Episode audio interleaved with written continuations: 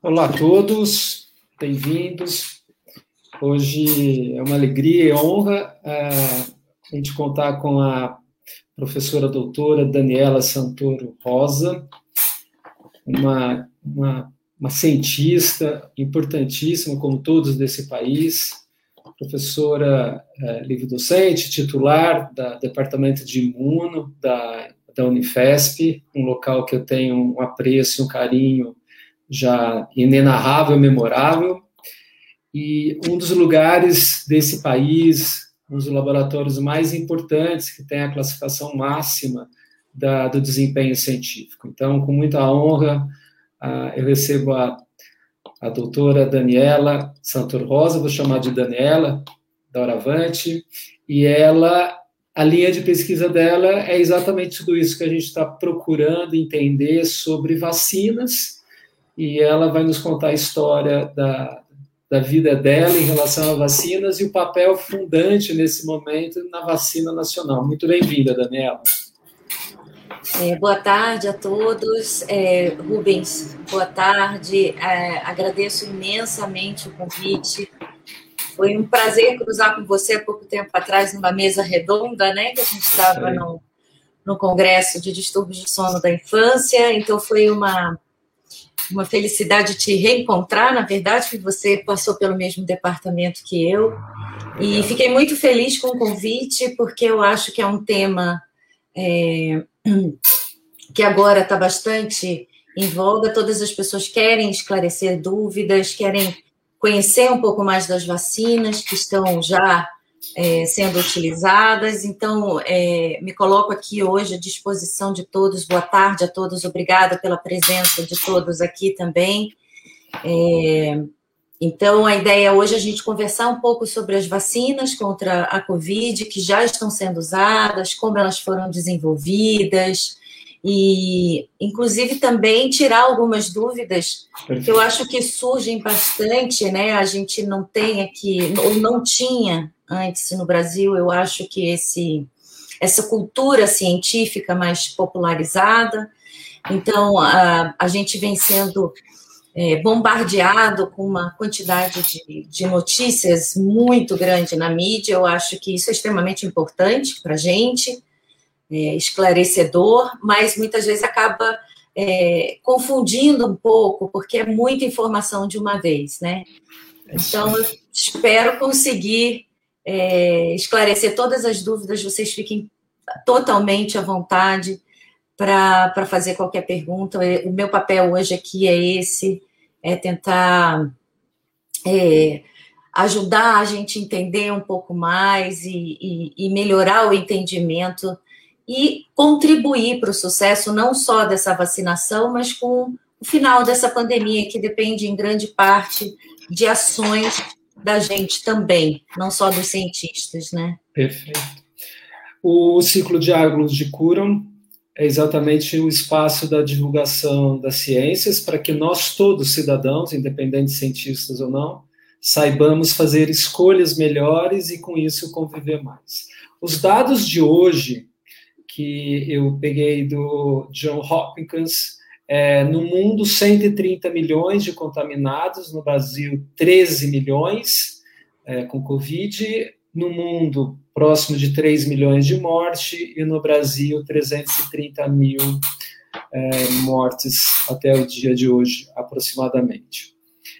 É, existe outra condições a não ser a vacina para estancar estas mortes e contaminações, Daniel?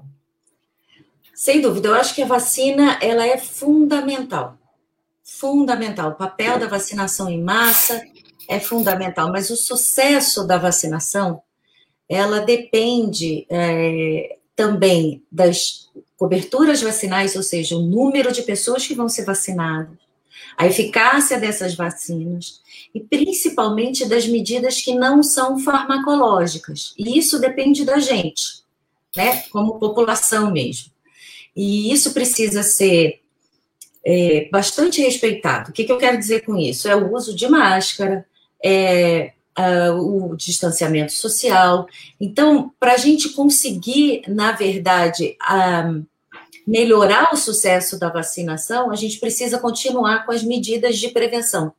Não adianta só a pessoa ser contemplada com a vacina, o que é muito importante, né?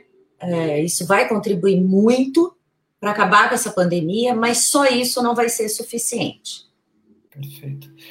É, explica para a gente um pouquinho nesse espaço como que a gente desenvolve uma vacina? Começa da onde, Daniela? Como é que. Porque foi o grande feito da, da medicina e da sua área, né?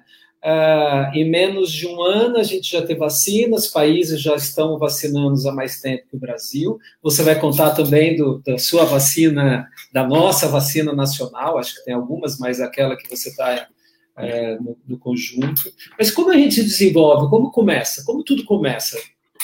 Então, uh, vou, vou, traçar um, um paralelo da, da, da vacina da Covid com uma outra vacina, por exemplo, a vacina do ebola. Né? Então, só para vocês terem uma ideia, a, a, a vacina do ebola levou 43 anos para ser aprovada pelo FDA. E a vacina contra a Covid levou um ano. Então, esse foi um feito que nunca foi visto antes na ciência. Tá? É, isso foi é, alcançado graças a uma colaboração gigantesca entre todos os cientistas da área que se uniram e formaram, na verdade, é, consórcios para trabalharem juntos é, com esse objetivo. Então, como que a gente começa a desenvolver uma vacina a partir do surgimento de uma nova doença? Bom, começa com o surgimento de um caso de uma doença desconhecida, tanto no caso do ebola quanto no caso do coronavírus. E a partir do momento que vai se estudando o agente causador, no, ambos os casos foi um vírus, né? Os cientistas começam a estudar como esse vírus, por exemplo, infecta a célula do, do hospedeiro, de um indivíduo, por exemplo. Então, a partir daí, começa-se a a determinar as estruturas do vírus que são responsáveis pela infecção, que proteína o vírus usa para infectar uma célula, qual é a célula-alvo que aquele vírus vai infectar. E, a partir daí, começam-se os estudos voltados para o desenvolvimento de vacinas. São estudos que acontecem simultaneamente. Então, a gente estuda patogenia, é, formas clínicas e etc. Mas na parte da vacina, a primeira coisa que a gente tem que saber é quais são as estruturas virais ou bacterianas ou do patógeno em si que, é, é utiliza, que são utilizadas para infectar uma célula. Então, feito isso, a gente vai ter uma grande quantidade de antígenos que é, podem ser candidatos à vacina. Antígeno, então, no caso, passa a ser aquela proteína do vírus que ele usa para infectar a célula. No caso do coronavírus, a gente já sabe que ele tem aquela estrutura de coroa por conta de uma proteína da superfície dele, que é a proteína spike, ou espícula em português, que a gente fala, né? Que parece uma coroazinha. E é essa proteína que o coronavírus usa para entrar na nossa célula-alvo. Então, a primeira coisa que se ficou sabendo foi: ah, o coronavírus tem uma proteína de superfície spike, e é essa proteína que ele utiliza para infectar as células-alvo via um receptor uh, que também foi conhecido, que é o receptor de uh, angiotensina 2, o ECA2. Então, a partir daí, os pesquisadores que trabalham com vacina uh, vão começar a testar estratégias de produzir essa proteína em diferentes plataformas. Então, primeiro, a gente pode uh, testar, usar o vírus inteiro. Então, aí, nesse caso, usa-se uma, usa uma miríade de antígenos do vírus. Que aí você usa o vírus inteiro e inativa esse vírus. Então, essa é uma possível plataforma vacinal. Tudo bem? Então, para o início da vacina, primeira coisa é um consórcio de pessoas pesquisando que área do vírus ele está o antígeno que a gente é capaz de reconhecer e criar-se uma vacina. Né? O antígeno seria o, a partículazinha que o nosso sistema imune reconhece como. Reconhece, isso. Como perigoso então, e. como perigoso e gera uma resposta imune. Exatamente. Então. E aí, depois disso, eu vou fazer como eu vou trabalhar com essa proteína para ela, para entrar no meu corpo sem fazer mal. É isso que é a vacina, Exatamente, né? que é a vacina.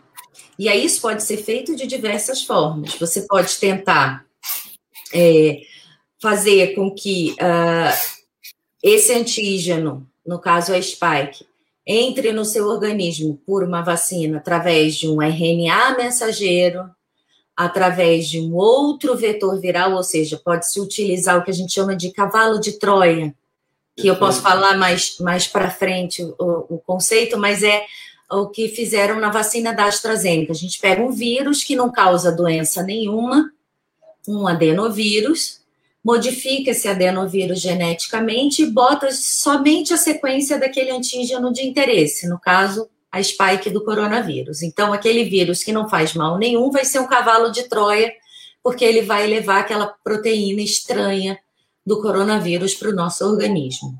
Por isso que ele chama nessa vacina vetor viral, né? É um vetor vírus que viral. leva. E é esse vírus... já é um tipo de vacina, né? Esse é um tipo de, va de vacina, são as plataformas que a gente chama. Perfeito. Então, são testadas várias plataformas para produzir vacinas. Então, tem o vírus inativado, nesse caso, pega-se o vírus inteiro. Essa, na verdade, é a primeira plataforma que é testada, porque é a mais simples. São aquelas mais antigas, as convencionais ou tradicionais. Pega-se o vírus inteiro, inativa o vírus, você pode inativar o vírus de diferentes formas. Então, o vírus ele vai estar tá, uh, morto, digamos assim. É, é, virologista não gosta quando a gente é, fala é, muito morto, porque diz que vírus não é uma coisa viva. Mas a gente costuma explicar assim, porque é, é assim que o vírus vai estar. Tá, ele vai estar tá totalmente inativado. Ele não vai ser capaz de infectar a célula, ele não vai ser capaz de se replicar dentro da célula. Então, essa é a primeira plataforma que é testada. Essa, essa é a primeira plataforma, para nós aqui é a Coronavac e talvez o, Covac, o, a Covaxin, o Covax, a Covaxin que é da, são as duas só, né? São as duas que, tá, que estão chegando aqui. Existem outras empresas também na China fazendo esse tipo de plataforma. Então, Mas se hoje cresce. que receber aqui é a Coronavac, né? Que a gente tem que pensar Isso. que é o vírus inativado. É o vírus inativado. Então, ele não infecta a célula, ele não replica dentro da célula. Ele simplesmente vai estar tá lá com as proteínas do vírus, mostrando para o sistema imune, e o sistema imune vai reconhecer aqui e falar: opa, isso aqui não me pertence, isso aqui é uma coisa estranha, eu preciso produzir uma resposta uh, contra aquele, uh, aquela ameaça, digamos assim. Essa resposta pode ser por via de anticorpos, enfim, a gente pode discutir isso um pouquinho também. E aí vão se tentando diferentes plataformas. Uma é de vírus inativado, a outra é de vetor viral, a outra é de RNA mensageiro, que a gente já sabe que é o caso da vacina da Pfizer e da Moderna. Então, se pega uma molécula sintética feita em laboratório e isso conseguiu ser feito com muita rapidez, que um mês depois que o coronavírus ele foi descoberto, o genoma desse vírus já estava disponível online. Então, é, é, muita coisa é, mudou nos últimos anos, né? Então, esse genoma ele estava disponível para todos os pesquisadores acessarem. Então, se pegou essa sequência genética e se fez uma vacina que era o RNA mensageiro que vai codificar essa spike dentro da célula. Então, é, é, é, são essas diferentes plataformas, vetor viral, RNA, e aí os pesquisadores vão testar. Primeiro, a gente testa sempre em modelos animais, para ver questão de toxicidade, de segurança, capacidade de induzir resposta imune, em camundongos, às vezes em primatas, é, dependendo da doença, existe o um modelo daquela doença em, em, em, animais, então a gente consegue testar se a vacina que a gente está produzindo, o candidato né, que a gente está produzindo, ele é eficaz, ele induz uma resposta imune, não é tóxico. E passando por essa fase, que a gente chama de fase é, pré-clínica, aí esses candidatos vão para os ensaios clínicos, né, de fase 1, 2, 3, até ao licenciamento e depois a fase 4, que é após a, a liberação ou uso emergencial dessa vacina. Todos no Brasil que a gente está usando, a gente está em licença, não é isso? Uh, emergencial, exceto. A AstraZeneca. A, na Pfizer ou a AstraZeneca?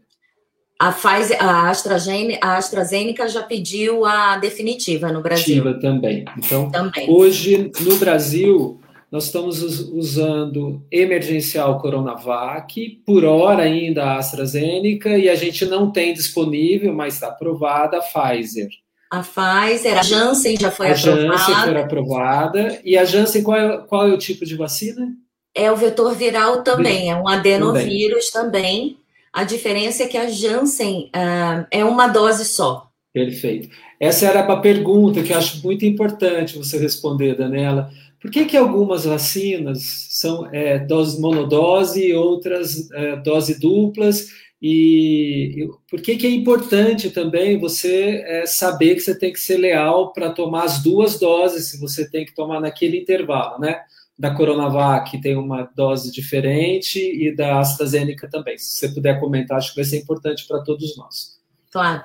É, esses estudos clínicos, eles servem justamente para se determinar quantas doses são necessárias e qual o melhor intervalo entre as doses. Então, tanto no caso da Coronavac quanto da AstraZeneca, foram feitos estudos de fase 1 e fase 2 em que foi testado uma dose só, é, duas doses com intervalo de 14 dias ou de 28 dias, a AstraZeneca da mesma forma, e com isso eles conseguiram mostrar, por exemplo, que para a Coronavac, é, o melhor esquema, duas doses, com intervalo entre 21 e 28 dias. E por quê? Ah, mas é aleatório? Não, não é aleatório.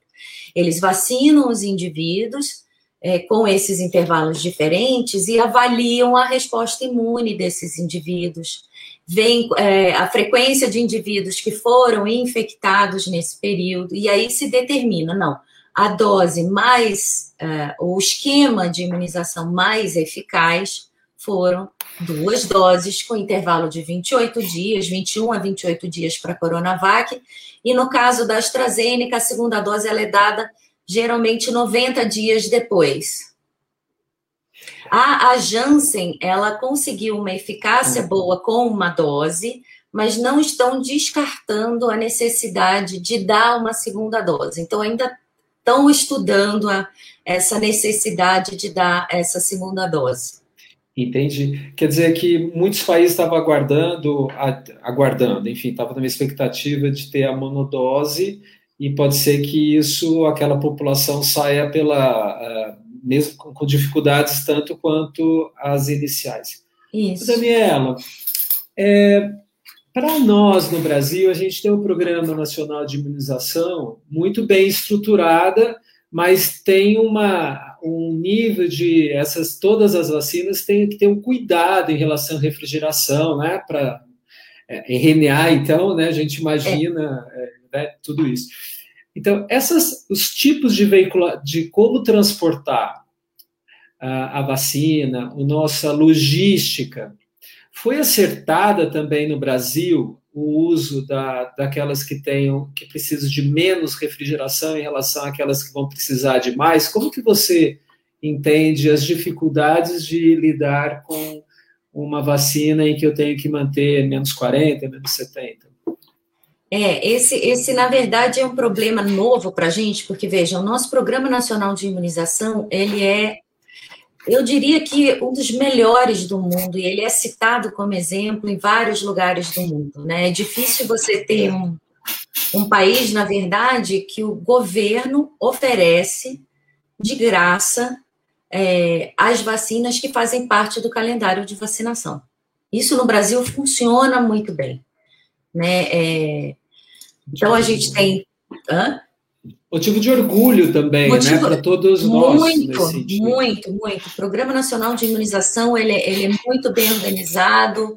É, e a gente tem é, o que a gente chama de cadeia de frio para manter essas vacinas já bem é, organizados e estabelecidos, mas para essas vacinas tradicionais que são mantidas na temperatura de refrigeração, né, em geladeira 8 graus, que é o caso da Coronavac, é o caso da AstraZeneca. Então, esse, esse suporte nós temos muito bem organizado no Brasil, isso sem dúvida.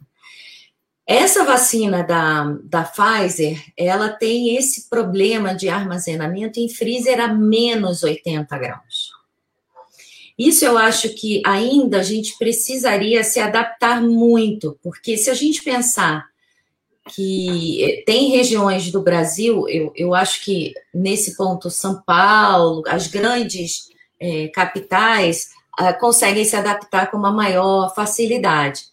Mas se a gente pensar, e, e foi bonito de ver essa semana, enfermeiras em Santarém, dentro do barco, para vacinar a população é, na região amazônica, porque agora está tudo alagado, lá é a época de cheia, né? Então não tem como as pessoas chegarem é, num centro de imunização, e muito menos se colocar um freezer a menos 80, porque, para quem não sabe, um freezer a menos 80 tem um peso absurdo, absurdo.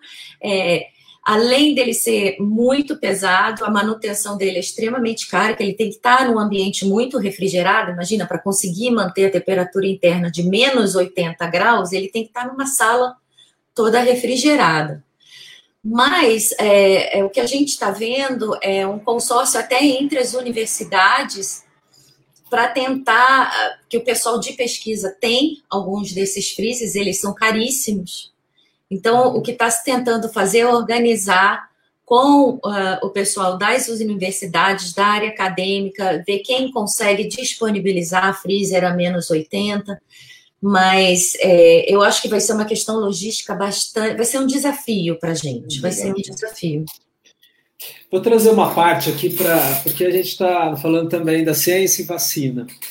Um freezer menos 70, menos 80, né, hoje, ele além de ser caro, ele é imprescindível para os estudos, é, por exemplo, de sequenciamento. O DNA, como diria, é uma molécula mais, é, mais. A gente vê DNA de antepassados de milhões de anos, né, na recuperação.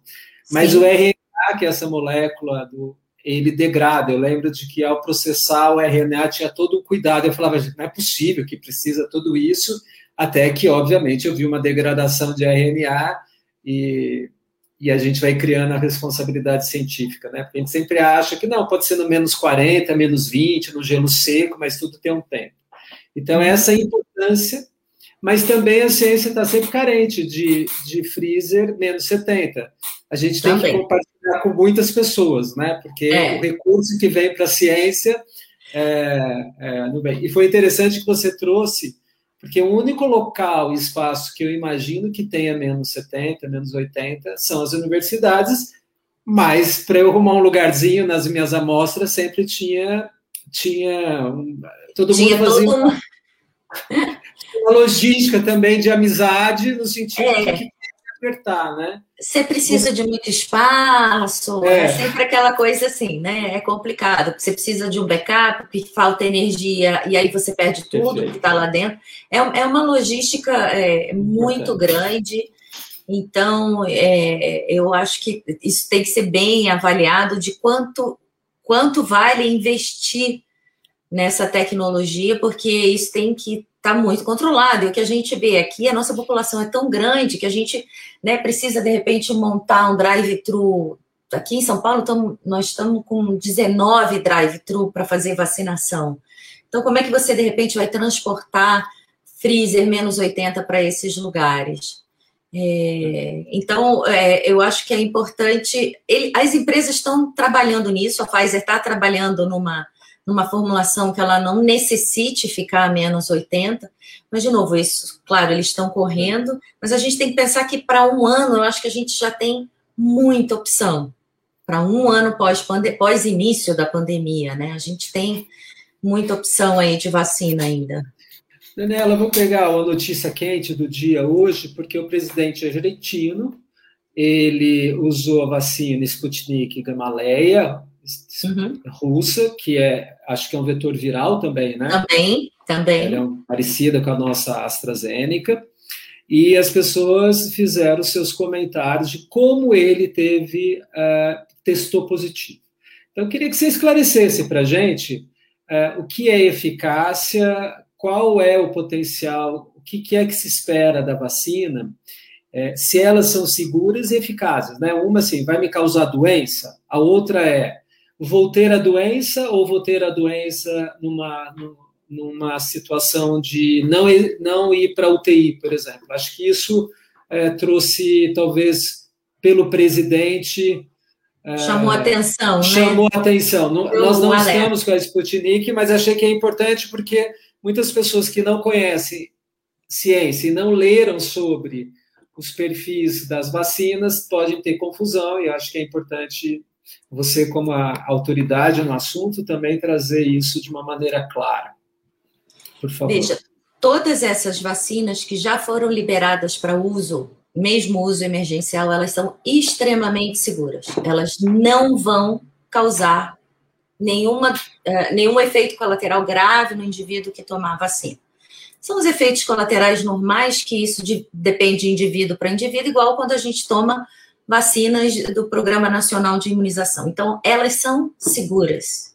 Isso é, por, por esse motivo, elas foram liberadas para uso. Com relação à, à eficácia, isso serve não só para a Sputnik, como para todas as outras. Sputnik, Pfizer, Moderna, Coronavac, é, AstraZeneca, tá? Elas são eficazes? São eficazes.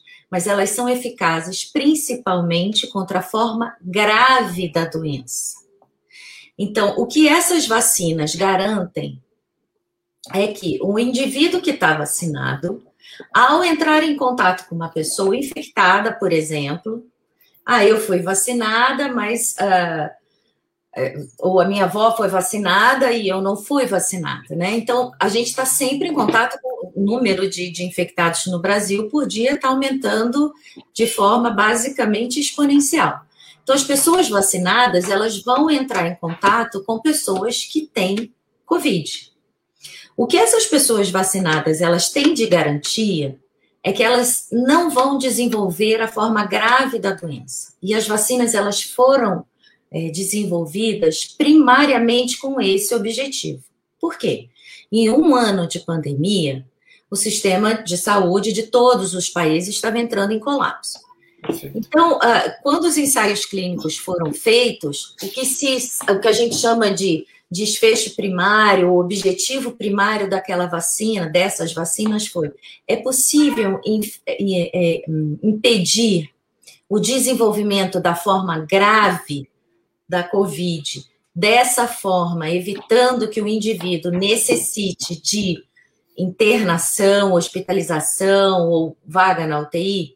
O que todas essas vacinas mostraram foi sim, então, Sputnik não desenvolve forma grave, é, Coronavac, os 100% que foi é, liberado na imprensa da Coronavac é justamente isso. Se você pegar o Covid, provavelmente, ou 100% de chance de você não desenvolver a forma grave da doença. Se você for infectado, em alguns casos, você vai desenvolver uma forma leve da doença que pode nem necessitar de atendimento médico ou ser assintomático. Então, por isso que o, provavelmente o que aconteceu com o presidente da Argentina foi isso. Ele tomou as duas doses da vacina, direitinho, Sputnik, entrou em contato com alguma pessoa contaminada, estava sem máscara, o vírus, importantíssimo, por isso que a gente frisa Está vacinado? Ótimo, você está protegido contra a forma grave, mas não significa que você não possa ter a forma leve da Covid ou ser assintomático e ainda assim transmitir o vírus para outras pessoas. Isso, Porque... isso é uma certeza já, é, Daniela, de que mesmo eu tendo a, a, é, tido a Covid, então, eu tenho imunidade ou adquirida ou pela vacina, eu tenho, eu posso ser um contaminante. Você pode ser um contaminante, pode é, transmitir. transmitir. Inclusive, ontem, a, acho que foi a diretora do CDC, porque o, o, passou até na mídia, os Estados Unidos liberaram as viagens é, internas. É, você viu? Acho uma loucura isso. Eles liberaram as viagens internas para os indivíduos que já tomaram é, duas doses da, da Pfizer ou da Moderna, desde que devidamente é, protegidos, com máscaras e tal. E aí a diretora do CDC ela foi falar: não, vocês podem é, viajar, vocês estão protegidos e não transmitem a doença. E, e os assessores dela foram corrigi-la quando ela falou isso. Porque o que, que acontece? O, o, o, como eu disse, o desfecho primário desses ensaios clínicos foi ver se era possível evitar doença grave.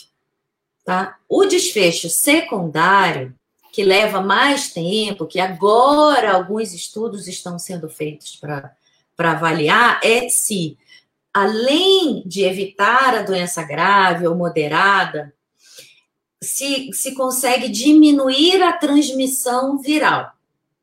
Então, estão fazendo estudos, por exemplo, em principalmente clínicas de, de idosos em que todos foram vacinados bem precocemente, né, na Inglaterra, em vários lugares, tanto os profissionais quanto os, os idosos, eles querem ver se também é, você consegue diminuir a transmissão do vírus. Porque o que, que acontece com o indivíduo vacinado?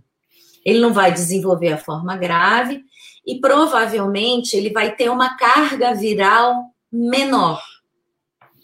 Tá? Então, ao ter uma carga viral menor, talvez ele transmita menos. É o que estão estudando, mas isso ainda não está publicado. Por isso é tão importante. Tomou a vacina, continua, continue se protegendo, usando máscara, porque você pode ser um carreador assintomático do vírus, você não vai sentir nada, porque você foi ainda bem contemplado no plano de vacinação, mas você pode estar tá, é, carregando aquele vírus e transmitindo para outras pessoas. E isso acontece com outras vacinas, tá, Rubens? Não é só com a vacina do coronavírus. Perfeito. Ah, eu tenho, eu vou aproveitar que as pessoas estão postando e porque a gente vai esclarecendo as, as que são dúvidas importantes, né? Então, eu vou colocar para a gente. É, você estava falando do, da, do avanço do Ebola, 48 anos e do, do, da Covid em um ano, né? E a Vânia está é, é, tá perguntando, deixa eu colocar aqui, me desculpe, deixa eu ver antes que fica. Mas o futuro das vacinas parece ir para o RNA. Não valeria a pena esse investimento. A gente estava comentando que no Brasil os recursos logísticos em relação a RNA podem inviabilizar no transporte aquilo que seria efeito da vacina. A gente não tem recursos. Mas essa é uma boa pergunta. Você, como desenvolve vacinas, ah, como você daria, como você responderia essa pergunta? Vale a pena a gente seguir para RNA?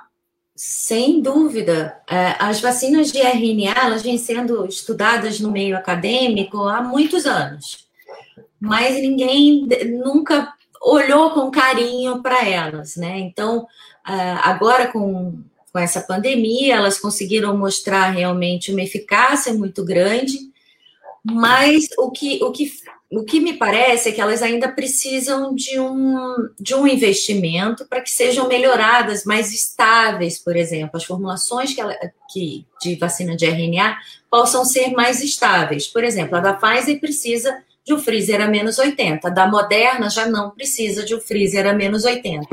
Então, eu acho que é, o investimento no estudo das vacinas de, de, RNA, sem dúvida, agora vai aumentar bastante. A gente já está vendo no meio acadêmico vacinas de RNA sendo feitas para outras doenças, como malária e outras. Eu acho que precisava desse pontapé inicial. Olha, realmente Isso. funciona. Então, agora vamos aprimorar um pouco. Entendeu? Mas sem Perfeito. dúvida, Tânia.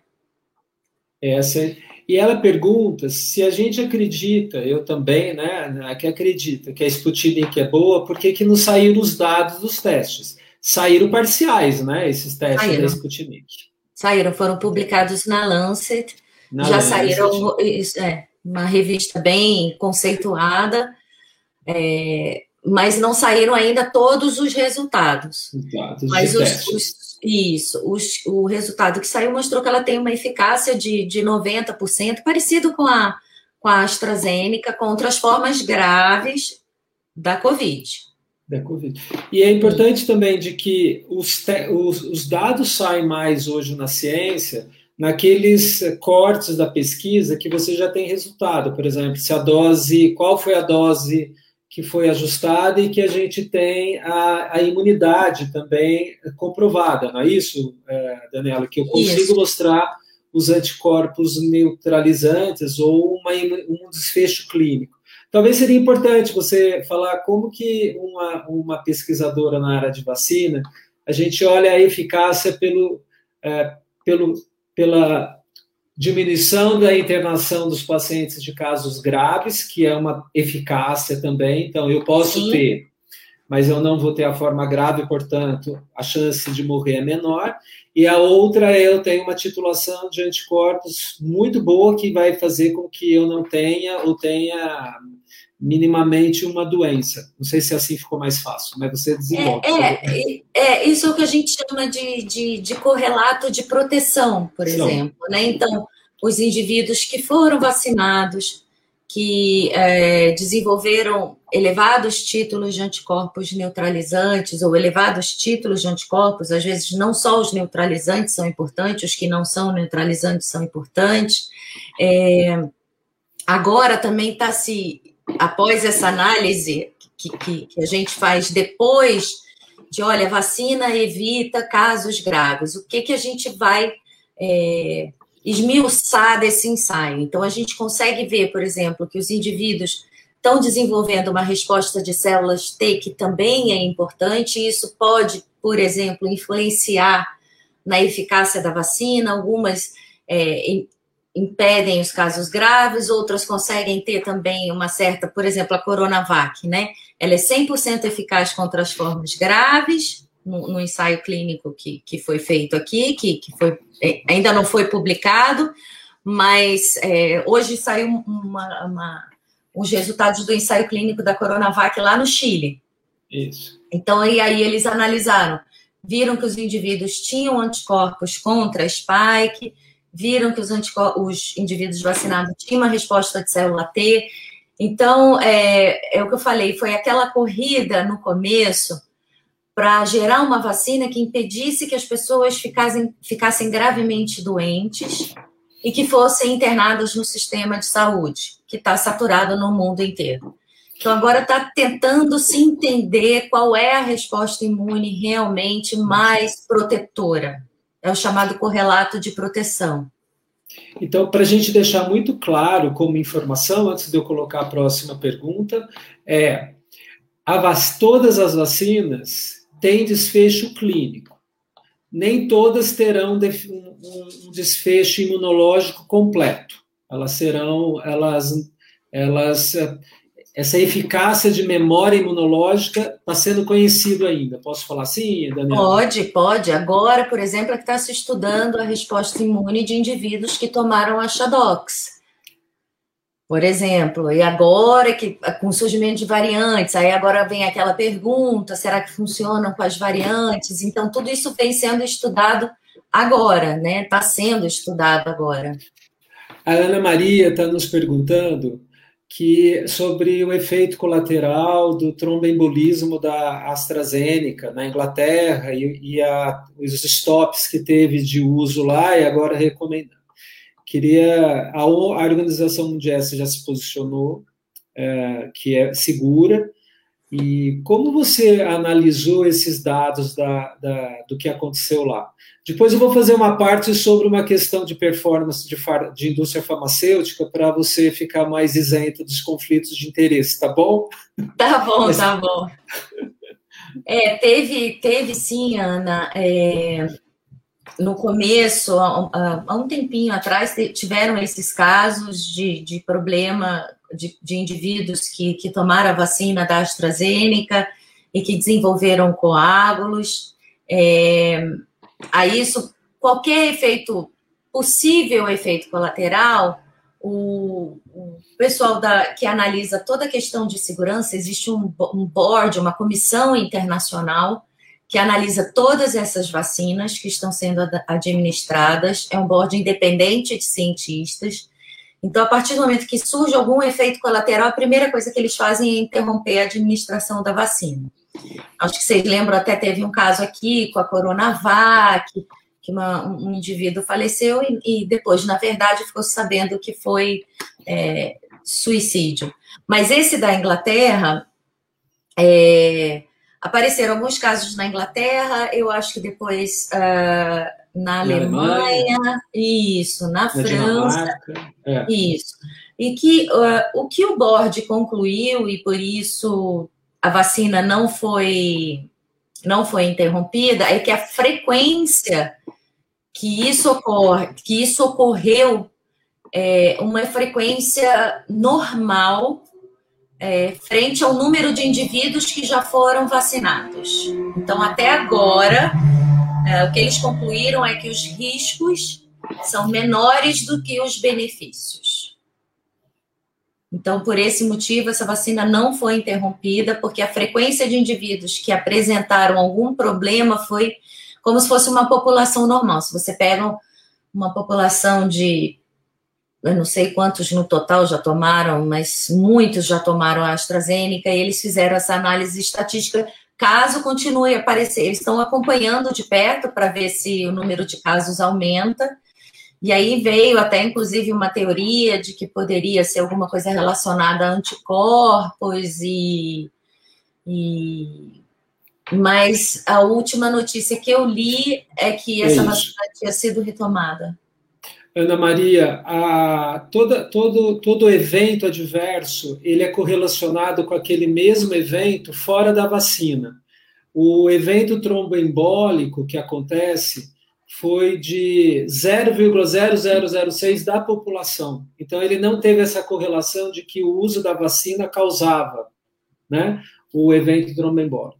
Mas tem uma questão da AstraZeneca, porque a AstraZeneca é uma empresa inglesa-sueca e as doses da AstraZeneca não foram inicialmente para a União Europeia, elas foram vendidas para outros países que compraram. E eles estão numa questão hoje lá, mitigando essa relação tão importante de governança, compliance, de paz, né? Como que eles venderam e não protegeram seus próprios é, cidadãos europeus. Então, tem uma questão política em relação à AstraZeneca, e nós todos devemos ouvir com muita é, atenção ao contrário, né? O povo magoado às vezes fala de coisas que leva em desconsideração. A Daniela trouxe isso com uma clareza muito grande, que não há nada que passa num crivo que ameaça a nossa integridade física, e é um board internacional. Então, são pesquisadores isentos de conflitos de interesse. Por isso que eu que assumi aqui pela BMPP esse, comentário político em relação à AstraZeneca e União Europeia. E é isso que nós todos, como civilização, teremos que discutir como conduzir uma próxima pandemia que quem, quem, todo mundo tem que levar à frente, né? Alguns atropelando essas questões a gente vai falar.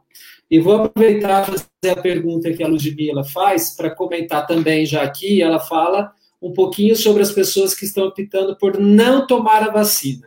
Ludmila, nós somos totalmente posição clara de é, movimento anti-vacina ou anti-ciência não terá espaço. Nós não acreditamos nisso, há uma live para isso, e vou deixar a doutora Daniela responder ao contrário.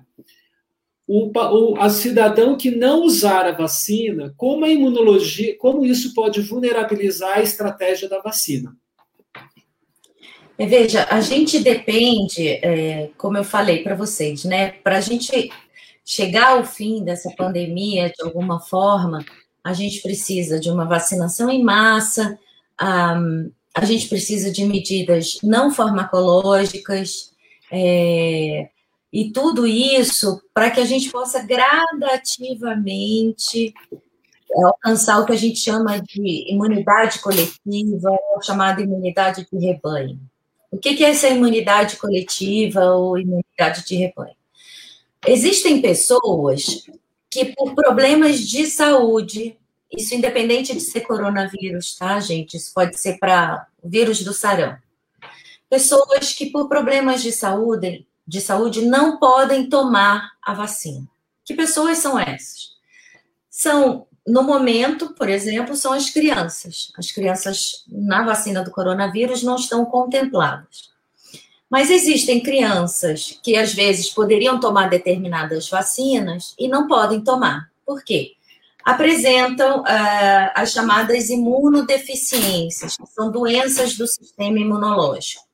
Uh, e aí, uh, o que acontece com essas pessoas é que elas não podem tomar as vacinas, porque ou o sistema imunológico delas não vai reconhecer essa vacina como uh, um antígeno que ele precisa induzir uma resposta imune, porque essa pessoa não tem um sistema imune. Acho que todo mundo lembra aqui do caso do menino bolha, por exemplo. Existem mais de 350 imunodeficiências descritas. Então, tem pessoas que têm problemas de saúde e não podem tomar determinada vacina. Uh, pessoas que têm alergia a algum componente da vacina, a gente sabe que pessoas que têm às vezes, alergia a ovo não pode tomar vacina da febre amarela, dependendo do grau de alergia. É, pessoas que têm doenças crônicas ou que fazem tratamento para câncer, como quimioterapia. Então, essas pessoas que não podem tomar vacinas, elas dependem dessa imunidade coletiva. O que, que é isso? Quando a gente tem um grupo grande de pessoas que é vacinado, por exemplo, 90%, 95% da população vacinada, essa população vacinada, ela forma um escudo. E aí, se chega alguém que veio de, um, de uma região lá, bem longe, infectada, e trouxe um vírus para a nossa comunidade, se a comunidade, a maior parte da comunidade, ela está vacinada, esse vírus não vai encontrar um hospedeiro suscetível para infectar. Então, essas pessoas que estão vacinadas vão fazer um escudo para aquelas que não podem ser vacinadas. Então, claro, é, é, a vacina é uma medida que a gente, é, é uma forma que a gente tem de fazer essa imunidade coletiva funcionar. Agora, da mesma forma que a pessoa não quer tomar vacina, ela também pode decidir não usar máscara. Então, ela tem que estar bem consciente que ela está colocando a vida dela em risco, mas ela está colocando a vida de muita gente em risco também. E aí ela tem que viver com essa responsabilidade. Perfeita. Muito obrigado, Nela. Muito claro, porque é, é, um momento na vida que a cultura é, um, é, uma, é também é viral, né? A, a, a, informação que cura e a informação que, é, que vulnerabiliza, né? Mas pegando, eu acho que tem muitas perguntas, eu, a gente vai. A Sueli faz duas perguntas, que é o que eu ia fazer. Primeiro é como fica a eficácia das vacinas agora com as variantes, né? A gente tem três variantes no mundo. O Brasil hoje é reconhecido como, infelizmente, na, da, pela política e, e exemplos de, né, do que não fazer na gestão de crise sanitária, a gente produziu, a gente, isso você vai nos afirmar se eu estou errado ou não, né?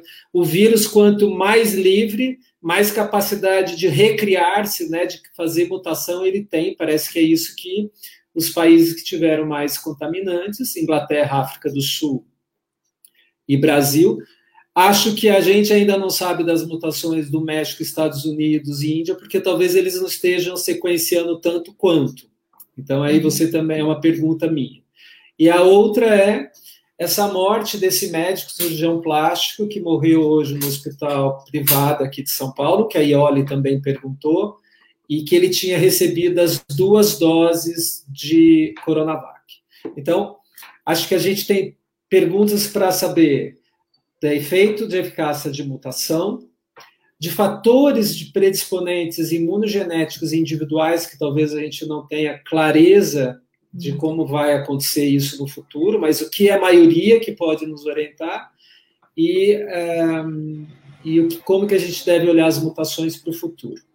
A, a, a, a, a Ioli é uma médica aqui também de São Paulo que fez essa pergunta e acho que são pessoas que de um hospital do H, então são pessoas conhecidas e que tiveram é, essa notícia muito fidedigna e que nos trouxe, obviamente, toda perda de uma propriedade intelectual de médico, enfermeira, qualquer profissional de saúde que morra nesse país leva consigo toda uma história, e é isso que a gente tem que ficar cada vez mais atento. É, eu, eu esse caso eu não fiquei sabendo em particular, mas é, agora está saindo alguns estudos em relação às variantes em duas frentes, né? Porque a, pode acontecer o escape pela imunidade natural, ou seja, indivíduo, por exemplo, soro convalescente, como, como acontece o escape frente a esses, essas uh, variantes, e vários trabalhos, alguns, não diria vários, mas alguns trabalhos já mostraram uh, no que diz respeito ao escape de imunidade induzido pela vacinação. A maioria dos trabalhos que saíram até agora avaliaram ah, o que são mutações virais. Eu acho que é melhor responder essa primeiro, né? Não é melhor? É. O que acho que é explicar porque, o que, é uma mutação e o que, que isso causa em relação à vacina, né? Nessa, nesses códigos que a gente leu, né? Qual é a dúvida da imunologia quando eu fiz uma vacina para fazer a leitura e agora parece que o vírus tem um mudou ali as letrinhas, né? Isso, de uma maneira geral, uh, no caso do coronavírus, né? Vamos falar dele que é o que que é o tema de hoje. Mas o coronavírus ele é um vírus de RNA e um, uh, tá bom. Eu vou falar depois então da, da, da, da P1 em relação às vacinas. Então, uh, ele é um vírus de RNA e a enzima que ele tem, chamada RNA polimerase, ela é uma enzima que, a hora que ela vai fazer os nucleotídeos, ela não é uma enzima 100% perfeita, digamos assim. Então, ela faz alguns erros, ela faz mutações. Então, mutações nada mais são do que erros que acontecem na sequência do vírus tá? De uma maneira é, bem simples. E essas mutações, elas podem ser favoráveis ou não ao vírus. Elas acontecem aleatoriamente. Tá? A mesma coisa quando a gente está replicando o nosso DNA, que a gente fala, ah, teve uma mutação. Então, a mutação, ela pode ser benéfica para o vírus ou não. Nesse caso, é, dessas variantes que surgiram, o que aconteceu foram mutações que beneficiaram o vírus. Beneficiaram em que sentido? O vírus aumentou a capacidade de ser transmitido. Então, de um modo geral, todas essas variantes, elas aumentaram a capacidade de transmissibilidade de 50% a 70%. Alto. Alto. Em alguns casos, essas mutações fizeram com que aquela proteína spike que eu estava explicando no começo, da coroa do vírus, se ligasse com mais afinidade no receptor da nossa célula. Então, tudo isso pode ter muito impacto na patogenia da doença. Ok, então surgiram essas mutações, as três principais, ou as três que são mais é, popularmente conhecidas, é a da, do Reino Unido, da África do Sul e a P1, que é a nossa aqui do Brasil, que surgiu em Manaus, né? É, o que, que acontece? Os trabalhos estão mostrando agora que, por exemplo, pessoas que foram uh, vacinadas com a Pfizer ou com a Moderna, eles testam os anticorpos desses indivíduos que foram vacinados frente ao vírus selvagem, sem mutação, e frente ao vírus que teve essa mutação, frente a essas variantes. Então, eles já mostraram, por exemplo, que quando eles pegam o soro desses indivíduos, uh, no caso da variante da UK, do Reino Unido, os indivíduos que foram vacinados com a Pfizer ou com a Moderna, a, a diminuição da capacidade de neutralização foi baixa. Então, uma pessoa, por exemplo, que tomou a Pfizer, a Moderna, com a sequência normal do vírus, mas o soro dela foi colocado em contato com o vírus mutado, a capacidade de neutralização não caiu muito. Consegue neutralizar o vírus mutado. Tudo bem. É, já saiu estudos sobre a Shadox também, que é a da AstraZeneca, a Novavax, Aí começaram a fazer alguns estudos com a P1, com a nossa. Se a gente tivesse que fazer uma escala, assim, de. É, Eficaz, é, é, menos. de menos ou mais neutralização, os indivíduos, é, o soro desses indivíduos, eles, quando em contato com a variante da, do Reino Unido, não cai muito a neutralização. Em contato com a variante brasileira, cai, mas não cai absurdamente. Diria para vocês que da União da, do Reino Unido cai 2%, é, e da brasileira cai 7, 7 vezes. 2% não, vamos falar em vezes, que é melhor. Cai de duas vezes para o Reino Unido e sete vezes para o Brasil. Agora, quando vai para a variante sul-africana, Aí essa sim despenca. Então, de todas, a pior é a sul-africana. Já se colocar numa escala de, de potência de inibir a neutralização. Então, é, o que eles estão tentando agora entender é justamente frente às outras vacinas. Por exemplo, não tem nenhum estudo, quer dizer, tem um estudo com a Coronavac, mas foi um estudo que utilizou um N muito pequeno, só de oito indivíduos.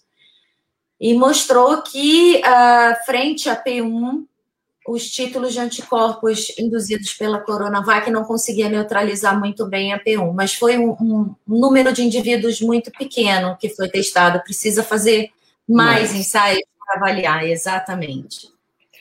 Tanto Acho... é que, só para vocês terem uma ideia, a, a vacina da AstraZeneca em todo mundo funcionou muito bem, uh, mas quando você vai para a África do Sul, a eficácia dela foi bem menor por conta de lá estar tá circulando de uma maneira bem, bem maior essa, essa variante.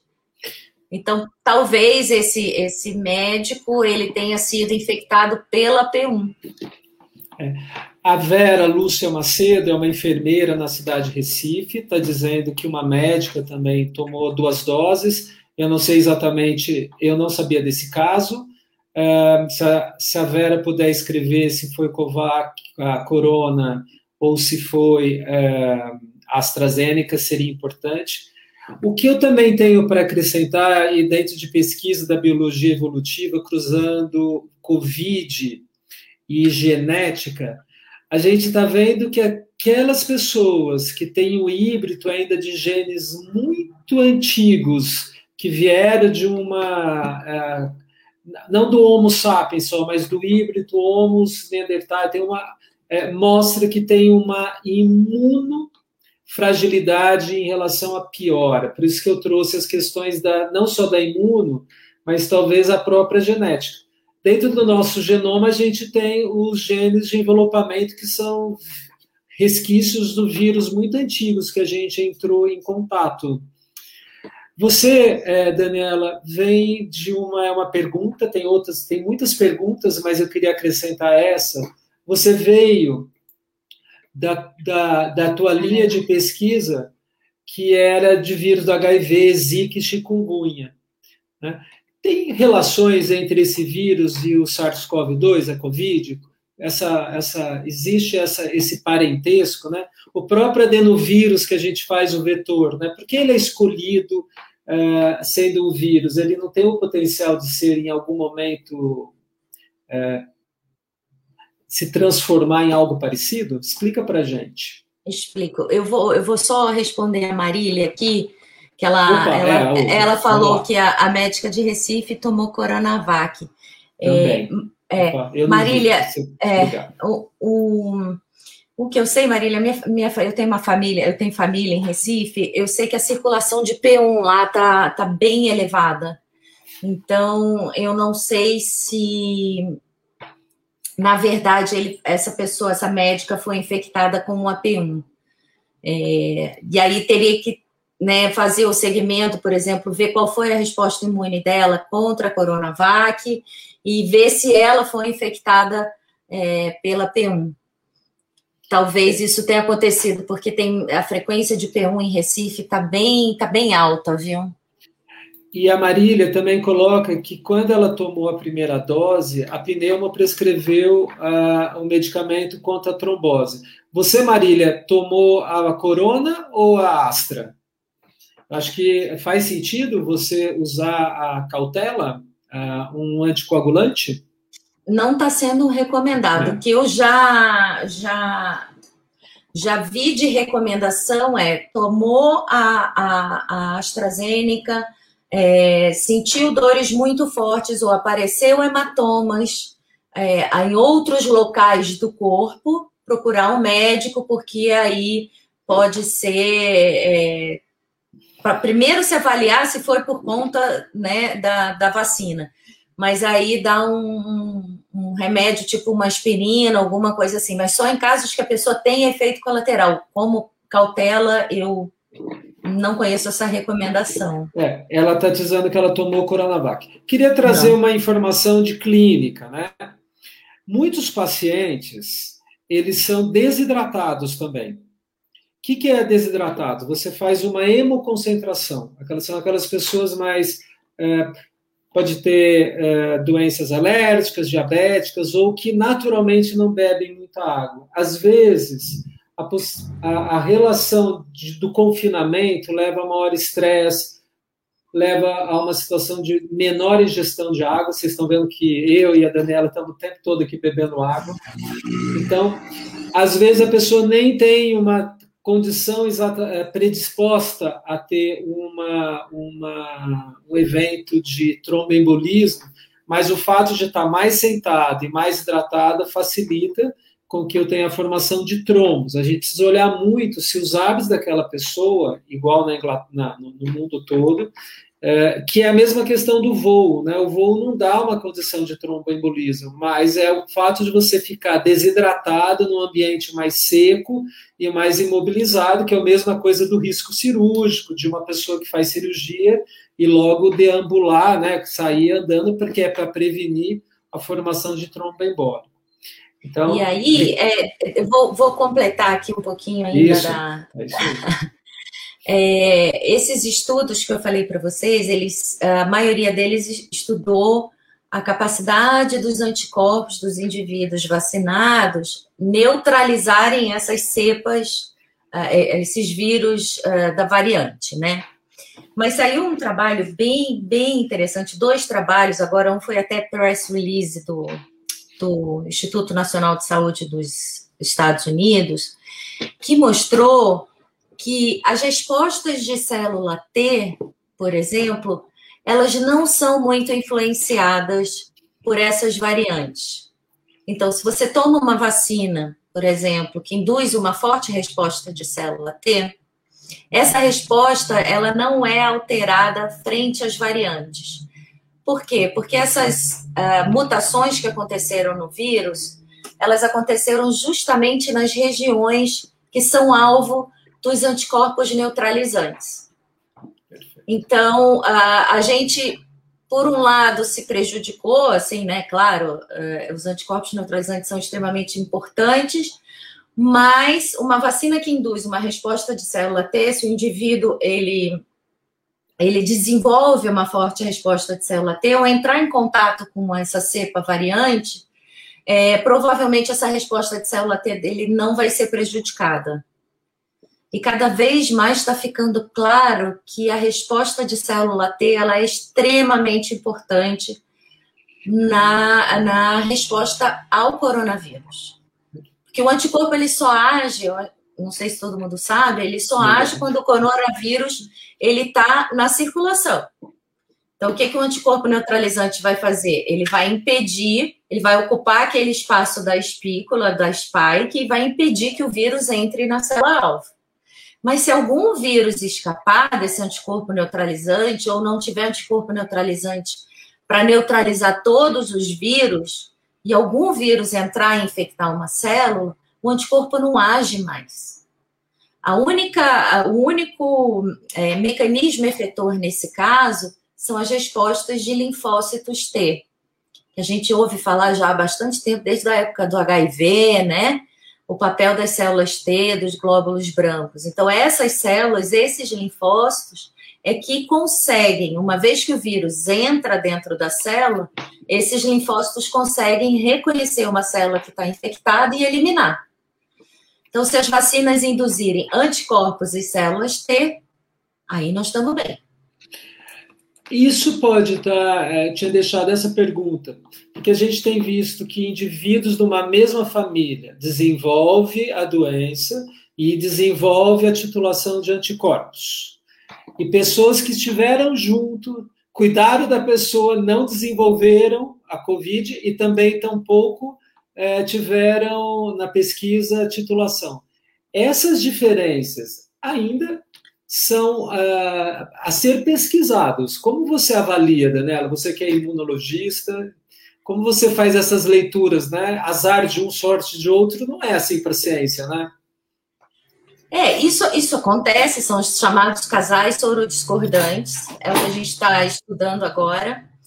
E mais recentemente, essa semana, a gente colocou um artigo em pré-print em que a gente conseguiu estudar dois pares de gêmeos monozigóticos. Isso foi super interessante. Então, eram duas, é, dois, dois pares de gêmeas, né? Os quatro tinham sido infectados. Os quatro gêmeas, né? No caso, tinham sido infectados. Mas a primeira. Tá, deixa eu botar aqui. A primeira, primeiro par de gêmea, uma se reinfectou e foi parar na UTI. E a irmãzinha gêmea dela ficou muito bem, obrigada. E os outros dois só tiveram a primeira infecção. Então, a gente foi estudar a resposta imune desses dois pares de gêmeos e tentar entender o que estava acontecendo, qual era a diferença, porque eram gêmeos monozigóticos, tá? Então, quer dizer, a genética deles totalmente é, iguais, né? Então, nesse par de gêmeas, em que uma delas foi reinfectada e precisou de internação, a gente tirou sangue dela e tirou sangue da irmã. O que a gente viu é que elas tinham títulos de anticorpos muito parecidos. Tinha uma resposta imune inata, que é aquela primeira resposta ao vírus, muito parecida, mas a resposta de células T delas era extremamente diferente. Então, aquela que se reinfectou e foi parar na UTI tinha uma resposta de célula T muito baixa. E a outra que não se reinfectou e eram gêmeas, moravam juntas, ela tinha uma forte resposta de célula T.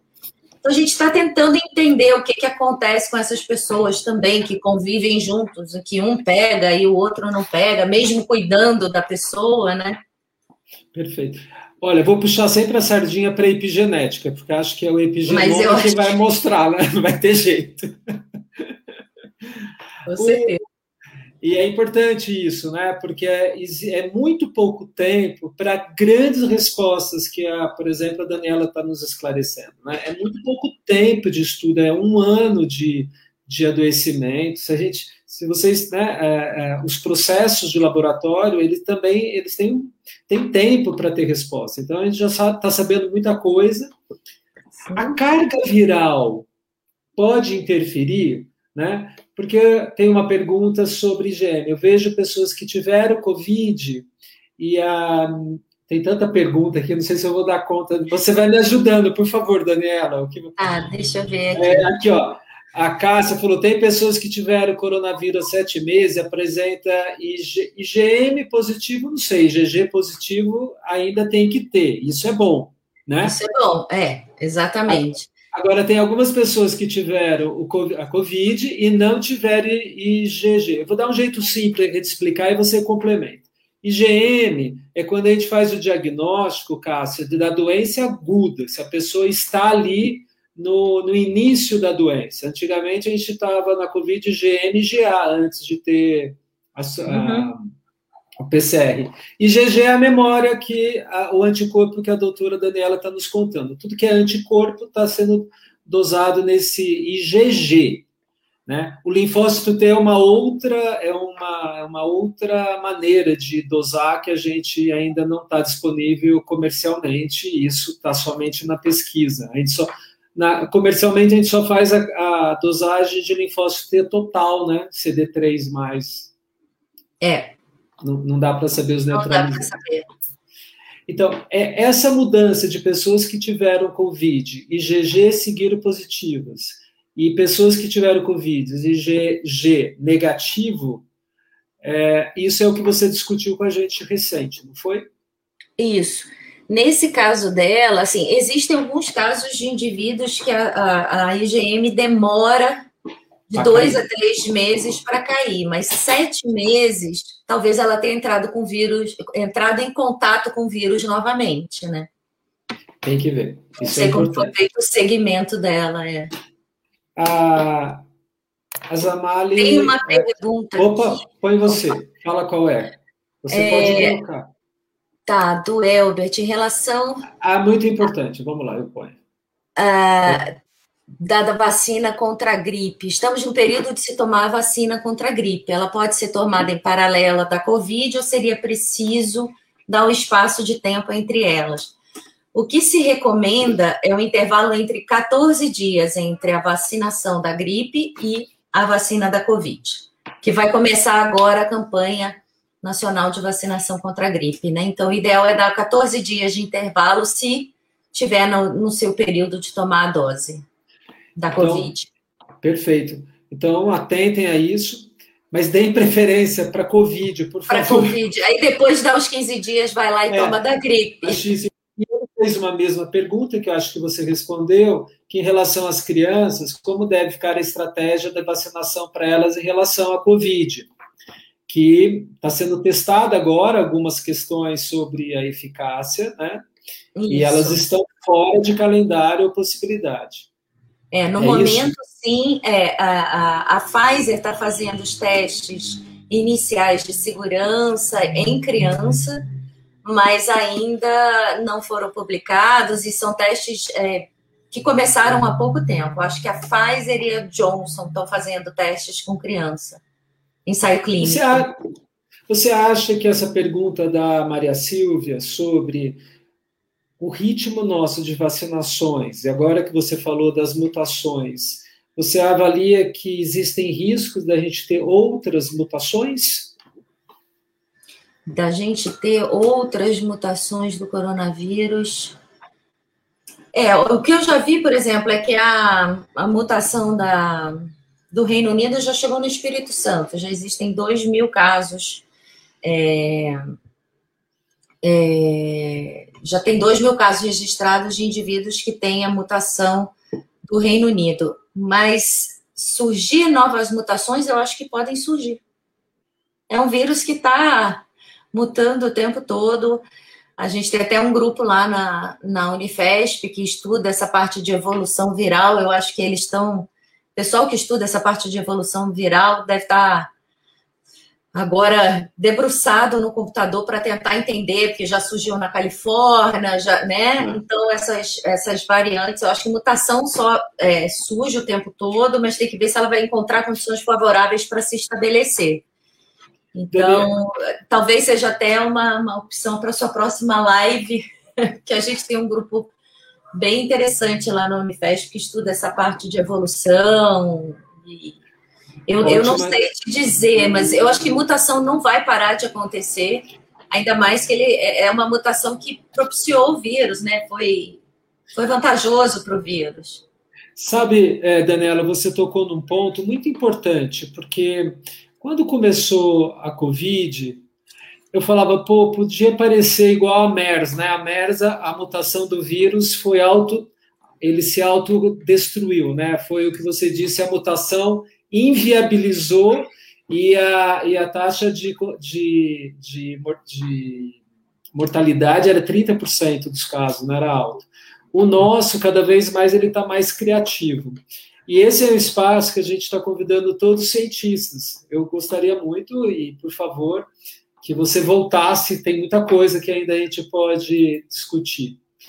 Aí olha fala dos anticorpos neutralizantes, se é válido é, em que momento depois da vacinação. Isso é dentro da pesquisa, não é?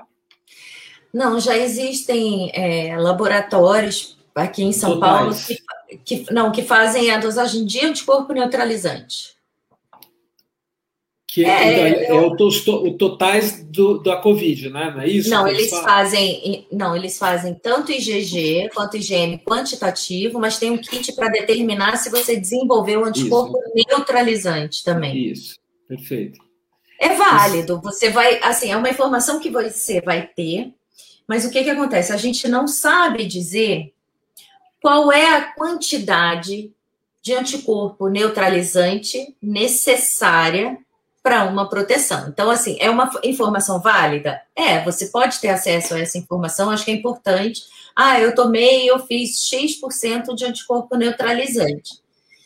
Mas uh, o que, que essa informação uh, te traz de aspecto prático, eu não sei te dizer, porque a gente não tem um, um, um valor preditivo falar assim, olha, se você desenvolver um anticorpo neutralizante acima de tal, estabelecido pelo teste tal, você está protegido X, Y, Z. Isso ainda não existe, tá? Mas você consegue saber se tem a possibilidade de fazer, eu acho que é interessante.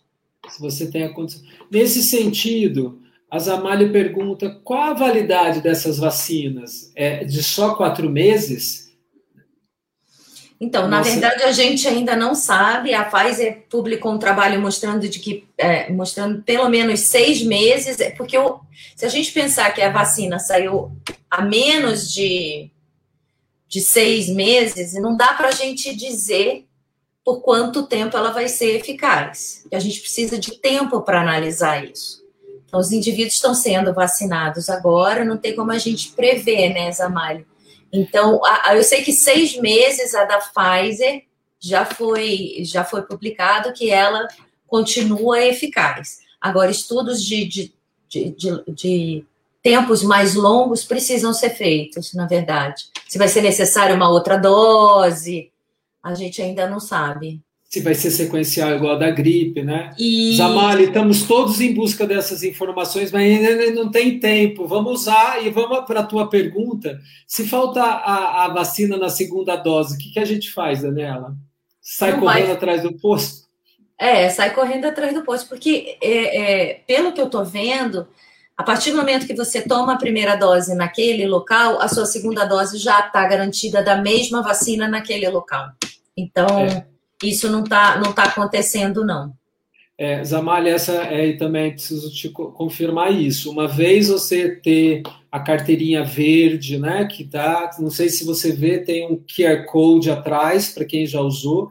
Isso é internacional, é válido hoje em qualquer lugar e te assegura que você vai em algum lugar, as pessoas vão te fazer a segunda dose. Da mesma vacina. Da mesma vacina que é, que é o que, que ela está perguntando, uma nova vacinação, quem foi corretamente vacinado após um tempo.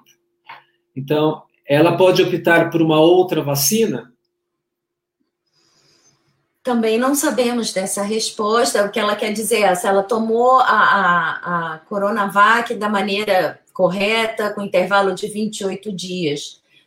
Nós não sabemos depois de quanto tempo o que, que vai acontecer com seu sistema imune se daqui a um tempo você for ofertada e, e pode tomar outra vacina? O que, que vai acontecer? Isso, esses são estudos que estão sendo feitos, inclusive de tomar a primeira dose de uma vacina e a segunda dose de outra vacina.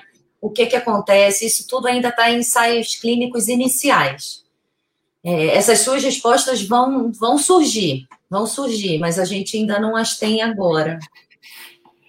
É, Agora, eu gostaria muito de dedicar que você nos contasse como está sendo, vou chamar a sua vacina, né? Como, que é o spray nasal, como como está sendo o teste? Isso vai, acho isso relevante, né? Chamar atenção para todos nós. A Daniela está organizando junto com o Instituto, que ela vai nos contar sobre a vacina nacional vinculada possivelmente por spray nasal e como estão essas a, a, talvez você possa falar um pouquinho do conteúdo antigênico, de potências e como é que você está dormindo com isto, né?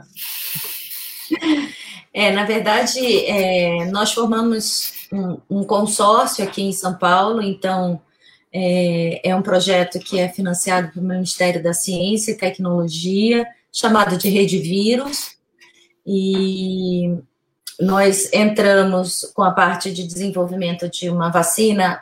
Quando a gente fala 100% nacional, é no sentido de que todas as etapas estão sendo desenvolvidas aqui, desde o desenho da vacina, os testes pré-clínicos e etc. Então, esse projeto, é, ele é um consórcio, como eu disse, com pesquisadores do INCOR, é, da Faculdade de Medicina da USP, da USP e o meu laboratório na Unifesp. Então, são é, 30 pesquisadores entre alunos, pós-doutores, é, alunos de doutorado, enfim.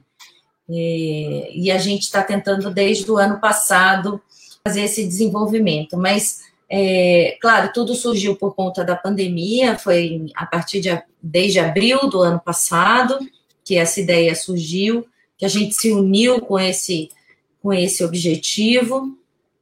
E na verdade, uh, a gente sabia já desde aquela época que uh, essas vacinas que estão aí hoje, AstraZeneca, Moderna, Pfizer, é, eles conseguiriam fazer uma vacina eficaz, segura, de uma forma muito rápida. Por N motivos, né? Por ser indústria farmacêutica, por ter é, cientistas excelentes e ter muito dinheiro do, do ou de governo ou de indústria. Então a gente já sabia que a gente nunca seria o primeiro. Isso a gente já sabia. Então, como todo brasileiro, a gente tentou usar a criatividade.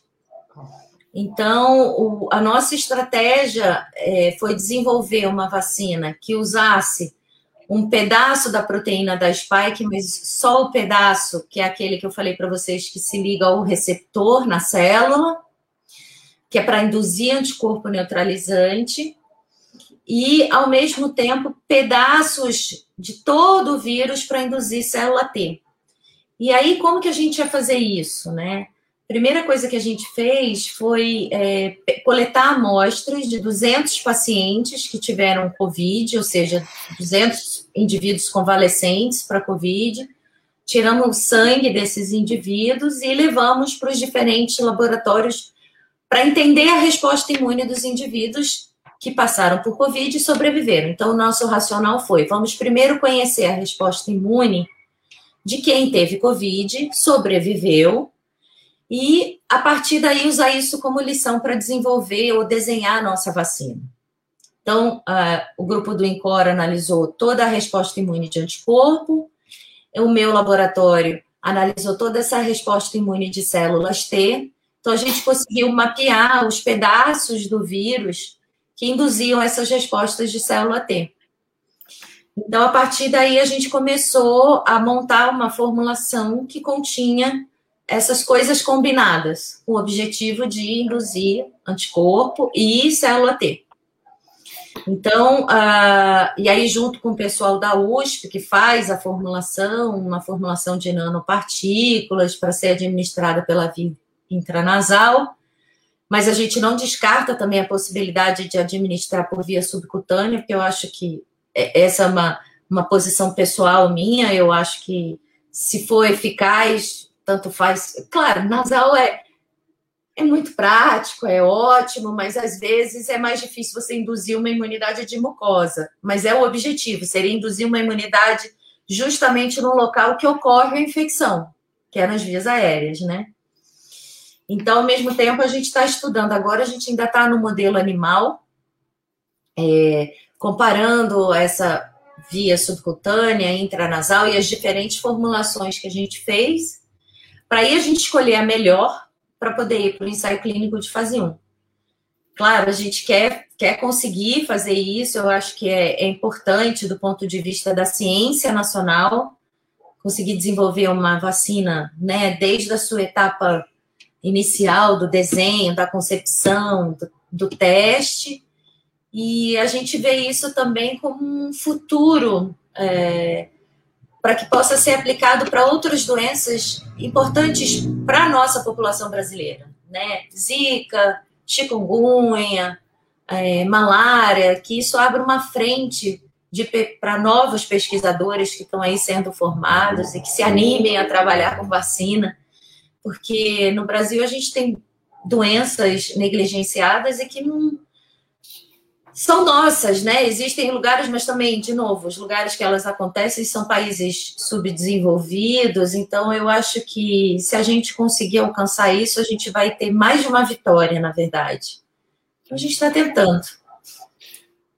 Brilhante, eu acho que é importante a gente saber é, é, é, que o o Brasil investe em ciência, né? Acho que você está dando uma resposta de 30 pessoas envolvendo no consórcio. Mas montar 30 pessoas no consórcio nesse país é muito diferente de, do consórcio do que a gente conhece lá fora, porque as pessoas já têm uma cultura também para isso. Você, como cientista de ponta, num momento tão importante, por que, que você entende hoje que existe um movimento anti-ciência no Brasil e no mundo? Né? Essas perguntas de pessoas que não querem tomar vacina, as pessoas que não usam máscaras. Né? Quando eu fui tomar a minha vacina no, no conselho do, CREMESP, é, tinha pessoas que passavam na rua sem máscaras, né? E, e quero dizer aqui para todo mundo que é, fica, fico intimidado porque o risco de pegar uma pessoa que tem isso e eu ir lá exercer a cidadania e falar coloca máscara, é, é, nesse momento eu entendo que pode ser eu posso estar lidando com um predador ali que não é um vírus, né? Então, o que, que você como você se anima e animaria todos nós para os próximos futuros, né? De, de, de onde nós estamos, aonde nós chegamos na Imuna, você que está no backstage, e para o que você vê em relação à Covid e à vacina.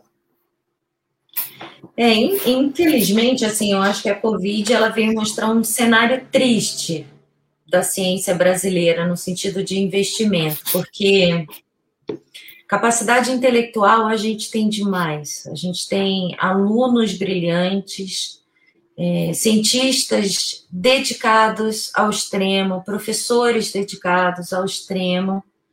E nesse momento a gente viu como a gente é, vem nos últimos anos com os cortes né, na ciência, sofrendo, dando aquele jeitinho brasileiro de fazer alguma coisa mais por filosofia do que por outra coisa, na verdade, né? É, o, que, o que, por um lado, é, é triste, assim, e infelizmente essa Covid mostrou essa realidade para o Brasil, né? Para o Brasil. Perfeito. É, a gente viu aí, e a gente vê lá os alunos indo trabalhar todos os dias, sem sábado, sem domingo, sem feriado, e foi graças a esse consórcio, porque a gente se uniu, na verdade, né? Então, eu não tenho isso, você tem aquilo, você me empresta aquilo, e mesmo assim a gente esbarra em uma série de, de barreiras que dificultam até. Você tem a ideia, você tem a, a, a vontade de fazer, e aí você quer comprar um reagente, e aí fica tudo na Polícia Federal, lá na, no aeroporto, parado três meses, coisas que atrasam a ciência. E a gente diz que está trabalhando para a Covid, não, é, tudo que for para a Covid vai ser acelerado, e na realidade a gente às vezes vê que não é. Então a gente vê mentes brilhantes, às vezes desistindo de fazer ciência uh, por conta do baixo investimento, por conta é, de todo esse apoio financeiro, institucional. É, mas a gente é brasileiro, né? Brasileiro não desiste nunca. E eu, eu, tenho, eu acho que a gente ainda chega lá. Perfeito. Olha, isso que você disse, Donela, porque a gente está caminhando para o final. É, para quem não sabe, para tudo que vai se fazer numa pesquisa, precisamos de é, elementos bioquímicos, soluções, reagentes, e nós não temos uma produção nacional e isso vem de fora. E, diferente, e não é diferente, muda um pouco a taxação de impostos, mas não muda a logística para chegar nesse país. Então, um pesquisador fora ganha em relação a também a produtividade dele, porque tu, tudo é mais rápido. Você pede nos Estados Unidos, ou na Europa, ou mesmo na, na China, hoje, que, e Índia, né? Se a gente pensar, se a gente pensar, a China na década de 80 era um país rural, eles investiram exatamente na, na, na ciência. A Índia era um país bélico, tem energia atômica, não que eu estou fazendo apologia, mas investe em ciências, né? Então, e nós temos uma dificuldade que a Daniela está trazendo. Né? O que eu me empolguei muito, Daniela, por como que eu não sabia da vacina nacional e só soube quando eu encontrei. Então, espero que nós todos brasileiros, a gente tenha orgulho de uma pessoa como você e dos 30 pessoas e que você traga o spray nasal para gente, para esta ou para para próximo ano, mas vai trazer conforto de que ao vocês tomarem mais tecnologia, vão poder nos ajudar. Infelizmente, está previsto outras, outras infecções virais no futuro, né? Eu não vou nem tocar nesse assunto aqui, acho que você está trazendo. Então, nesse período de Páscoa, gostaria que você trouxesse uma mensagem é, para a gente se despedir. Acho que não sei, acho que a gente encerrou é, tem mais pergunta aqui, olha, eu não vou conseguir responder mais. A diferença ah, entre qual... os treinos. Ah, é, é, essa aí, por favor, eu vou pôr da Diná. Oi, Diná. É, então, a diferença do nosso spray nasal e a vacina que está sendo desenvolvida pelo Butantan. A vacina que eles estão fazendo é tipo a vacina da gripe. Então, uma vacina também de vetor viral, como a gente falou do adenovírus, só que não é o adenovírus, é um vírus da gripe aviária, que tem a spike, é um, o cavalo de Troia, ela é produzida em ovo. São estratégias diferentes, mas eu espero que todas todas funcionem. A do Butantan, é, é, tem a de Ribeirão Preto. Eu acho que todas as iniciativas brasileiras elas são muito bem-vindas e eu acho que é, eu torço para que os financiamentos é, continuem ou apareçam, para que a gente possa ter essa soberania de fazer a nossa ciência aqui, porque capacidade a gente tem, a gente tem pessoas é, brilhantes aqui. Então, que, que, venham quantas vacinas forem, forem é, nacionais, eu acho que é importante a gente contribuir para a saúde do nosso povo, né? Olha, eu vou fazer uma coisa que eu nunca fiz, Daniela, e tudo em homenagem a você, ao cientista desse país, e principalmente, que é isso, olha, é, que fantástico esse projeto, você vai conseguir doutora, todos os estímulos que, a, a, parabéns, professora Daniela, brilhante apresentação e discussão, coragem de trabalhar tantas horas com esse e outros vírus, investimentos, a, a Marília, parabéns para você, a vacina nasal, vou fazer rápido. A, a Ludmilla, que está trazendo toda a parte de aioli, uh, uh, e eu acho que isso é para que você saia de, do dia de hoje do mesmo jeito que você me deixou no dia da mesa, assim, a despeito de eu ir lá para a palestra, eu fiquei encantado, empolgado, com essa perspectiva que você está trazendo, da gente poder logo trazer algumas autonomias, né? Então, eu gostaria que você é, falasse, deixasse a sua mensagem como imunologista. Esse lugar vai estar sempre aberto. Acho que em breve você, é, se você concordar, você poderia voltar e trazer as novidades, né? Cada vez mais vai ter novidades a cada dois meses. Fiquei um pouquinho preocupado com as notícias que a gente. Opa, não é isso que precisa aparecer. Um, então, qual é a suas, qual é a, a, a, a seu recadinho? É, tem nome a vacina? Ainda não tem nome. Ainda não tem nome. Acho que o nome a gente é superstição. A gente vai dar um nome quando assim, elas têm uns nomes quando a gente testa em laboratório, que é umas siglas assim ridículas, na verdade, umas siglas que a gente vai testando nos animais, mas eu acho que quando, quando a gente decidir qual vai para fazer um, com certeza, aí eu venho aqui falar para vocês, eu quero eu quero agradecer o apoio de vocês, porque isso dá um alento para a gente, né? É, a gente faz, claro que a gente faz o trabalho esperando sempre conseguir contribuir para a ciência, contribuir para o, quer seja para o entendimento da, da, da resposta imune é, do Covid, tudo que a gente puder contribuir vai ser muito gratificante para mim, para o meu grupo, para todos que estão trabalhando e que estão é, se dedicando a isso. Eu acho que a gente tomou isso como missão pessoal, na verdade, e, e ver esse apoio de vocês é, um, um acalento assim para o coração, sabe? Vou acabar me emocionando. É, porque. Vou postando gente... tudo. Aproveita. Porque são, é um período difícil, eu acho que para todo mundo. Né? A gente está agora aí chegando em mais uma festa, Páscoa, acho que não deve estar tá sendo fácil para ninguém. Então, eu, se eu tivesse que fazer um pedido para vocês é se vacinem, se cuidem, continuem se protegendo, usem a máscara, mantenham o distanciamento social, porque a gente vai sair dessa. E se tiver a vacina nacional, vai ser ótimo poder contar com vocês também. Perfeito. Saúde para todos. Que acho que todos nós, brasileiros, médicos, muitos médicos estavam aqui postando, acho que você talvez não conhecesse, outros colegas da Unifesp e pessoas que têm interesse. Uh, tenho uma tia muito querida que chama Ivone Bolos, ela me mandou o um recadinho pelo WhatsApp, não sei porque ela não postou. Ela tomou Coronavac, é internauta e adorou e está dando parabéns para você. É, e é uma pessoa transgeracional, né? A Tia Ivone, ela é uma professora universitária e que está aqui assistindo.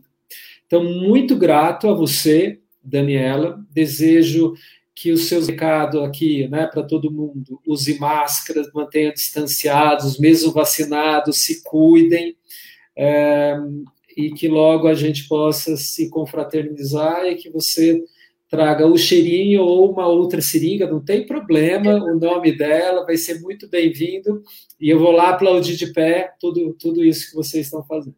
Eu vou aproveitar só fazer a chamada para o próximo, semana que vem a gente vai falar sobre a saúde do coração feminino, né? As mulheres estão sofrendo tanto ou mais do, de doenças cardiológicas e vem a cardiologista falar sobre isto e esse é um espaço de divulgação científica. A gente está lançando isso que você sugeriu mesmo, que quem venha traga a, a, possibilidade de outros cientistas que têm bastidores tão desafiadores como o seu, mas tão brilhante em conhecimento para nos esclarecer e para que a gente possa ser uma nação que faz escolhas baseada com mais consciência. Acho que isso é muito importante. Muito obrigado pela sua presença. Eu que agradeço. Te parabenizo mais uma vez por essa iniciativa que eu fiquei encantada e a gente precisa de muito, muitas iniciativas como essa. E gostaria que te dar o espaço, porque quando a gente se encontrou, está passando um pouquinho, e você tem um espaço de, de também de divulgação ciência, científica. Lembra é, o nome? A Dona do... Ciência? A Dona Ciência. Isso, a gente fez um. Eu não, na verdade, a, a professora Mônica Anderson, lá do Departamento de Psicobiologia da Unifesp, ela teve uma brilhante ideia, uma iluminação, e fez uma série de gibis chamado Dona Ciência, que tem como objetivo justamente trazer a ciência uh, ah, para o público leigo de uma maneira lúdica. Então, a gente já tem 30, a Dona Ciência tem 31, é, já está no número 31. Eu fiz a edição de vacinas, de coronavírus, vacinas para coronavírus, onde a gente explica como elas são feitas, e agora está saindo do forno sono e imunidade. Então, tem o Instagram da Dona Ciência, quem quiser seguir, vocês vão ter acesso assim a uma série de gibis bem, bem lúdicos, explicando a ciência de diferentes temas para todas as idades. Qual que é o Instagram? Chama? Dona Ciência. Dona Ciência. Pessoal, Dona Ciência, é, estamos todos na frente desse país de fazer, nós todos crescemos. É, Daniela, que você com seu pai tem uma Páscoa, sei que você está distante dele, né? É, todos nós. Tão, é importante isso, para a gente saber que está todo mundo com alguns sacrifícios, né? E, imagino como é ficar longe. Eu vou passar em família e algumas pessoas não terão, e que a gente possa celebrar com honra, com respeito à nossa vida. A Páscoa, tanto para os muçulmanos, judeus e cristãos, é uma, uma, uma passagem que a gente possa passar, regenerar, renovar votos e confiança. Eu toda vez que eu falo com você, eu fico muito animado. Você me dá uma boa injeção de otimismo e acho que as pessoas sentiram isso, então que você fique com esse otimismo para você. Obrigado, Daniela. Obrigada. Tchau.